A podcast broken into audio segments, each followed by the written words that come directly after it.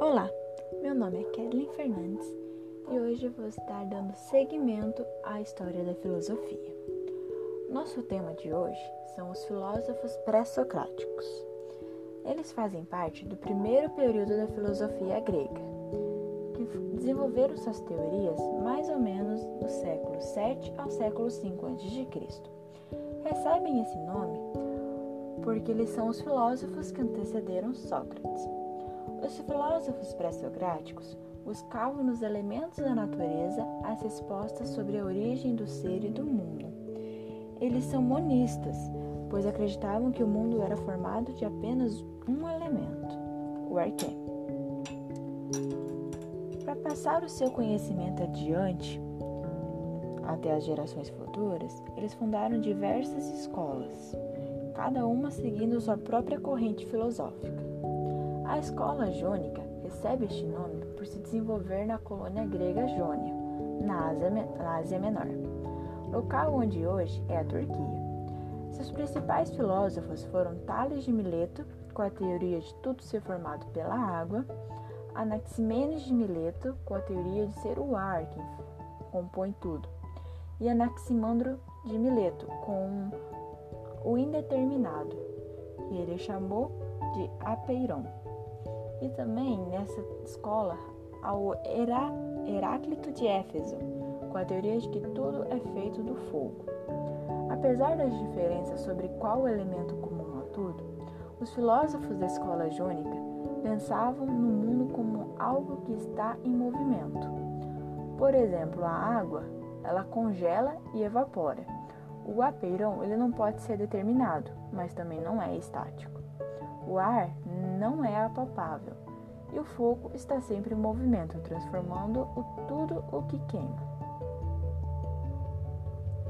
A escola itálica se desenvolveu no sul da Itália. O filósofo principal dessa escola foi Pitágoras de Samos. Ele pensou que os números eram a essência das coisas. Suas investigações da física e da matemática eram misturadas com um toque de miticismo. Seus discípulos descobriram diversas coisas sobre a matemática.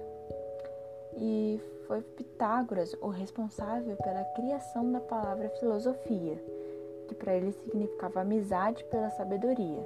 E ele chamou a si mesmo de filósofo, pois se considerava amigo da sabedoria. A escola eleática se desenvolveu na cidade de Eleia, ao sul da Itália.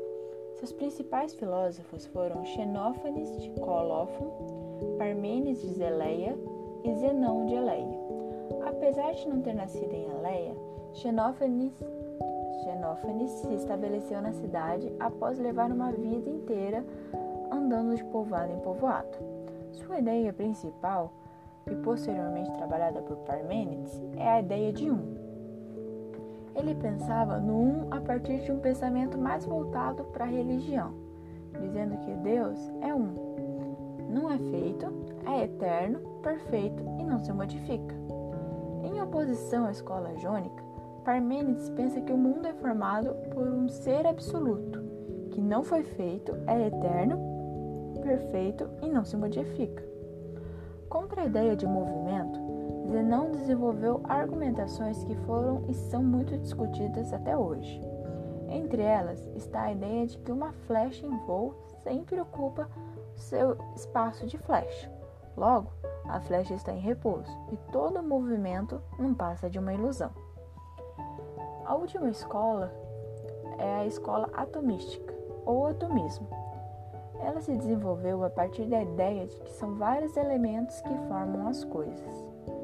A ideia do átomo foi desenvolvida por Leucipo de Mileto e depois foi trabalhada por Demócrito de Abdera e Epicuro de Samos.